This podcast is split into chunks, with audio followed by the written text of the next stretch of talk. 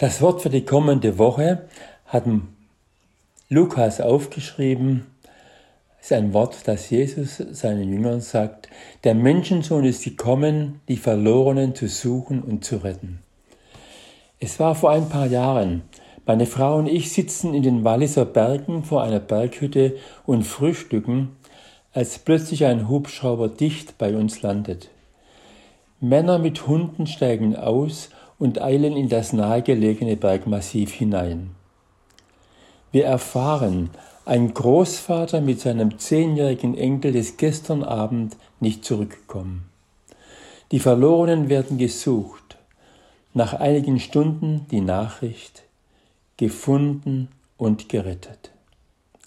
Jesus spricht vom Suchen und Retten der Verlorenen am Ende eines unglaublich vollen Tages. Er zieht in Jericho mit seinen Jüngern ein. Er ruft Zachäus vom Baum herunter, auf dem er sich verstiegen hat. Er lädt sich bei ihm ein und sie feiern ein großes Fest. Der Gastgeber ist Zachäus und der erlebt eine tiefe Verwandlung. Alle, die bei dem Fest dabei gewesen sind, hören die Botschaft. Auch die, die vor der Tür standen und sich niemals mit Zachäus an einen Tisch gesetzt hätten. Der Menschensohn ist gekommen, die Verlorenen zu suchen und zu retten. War denn Zachäus ein Verlorener? Von außen gesehen sicher nicht. Er hatte alles, was das Herz begehrt. Einen hohen Posten. Niemand kam an ihm vorbei. Er konnte jeden seine Macht spüren lassen und alle zur Kasse bitten und sich kräftig daran bereichern. Und das alles mit der Unterstützung der römischen Besatzungsmacht. In den Augen seiner Volksgenossen war er ein Verräter und Betrüger. Du bist keiner mehr von uns. Du gehörst nicht mehr dazu, war ihre Überzeugung. Und so wurde er von ihnen behandelt.